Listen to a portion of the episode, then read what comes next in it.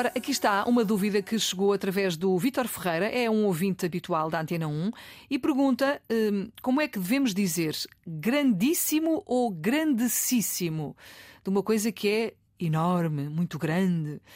Sandra, o que é que tens a dizer sobre isto? Estava aqui a pensar, Filomena, enquanto, enquanto fazias a apresentação, que eu creio que nós nunca abordámos este. Há, há, tópicos que nós repetimos, não é? Porque há ouvintes que ouvem numa altura, outros ouvintes ouvem noutra. Mas eu creio que este tópico linguístico, eu creio. Também não, não estou também enganada, não tenho a certeza. Não e por isso agradecemos, Vítor. É uma boa questão. Então é assim: a única forma correta, atestada, consagrada, que corresponde ao superlativo do adjetivo grande é grandíssimo.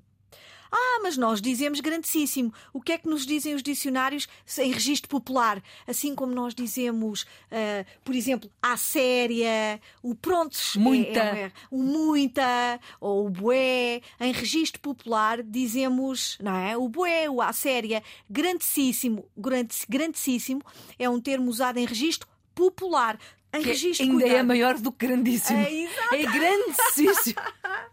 E normalmente não é utilizado num contexto muito favorável. E é verdade, é Mas verdade. pronto. Exatamente, exatamente. Quando nós queremos chamar assim um nome É feio a uma verdade. pessoa, é grandíssimo ou qualquer coisa. grandíssimo. Exatamente. É verdade, é verdade. Até ainda é razão. maior.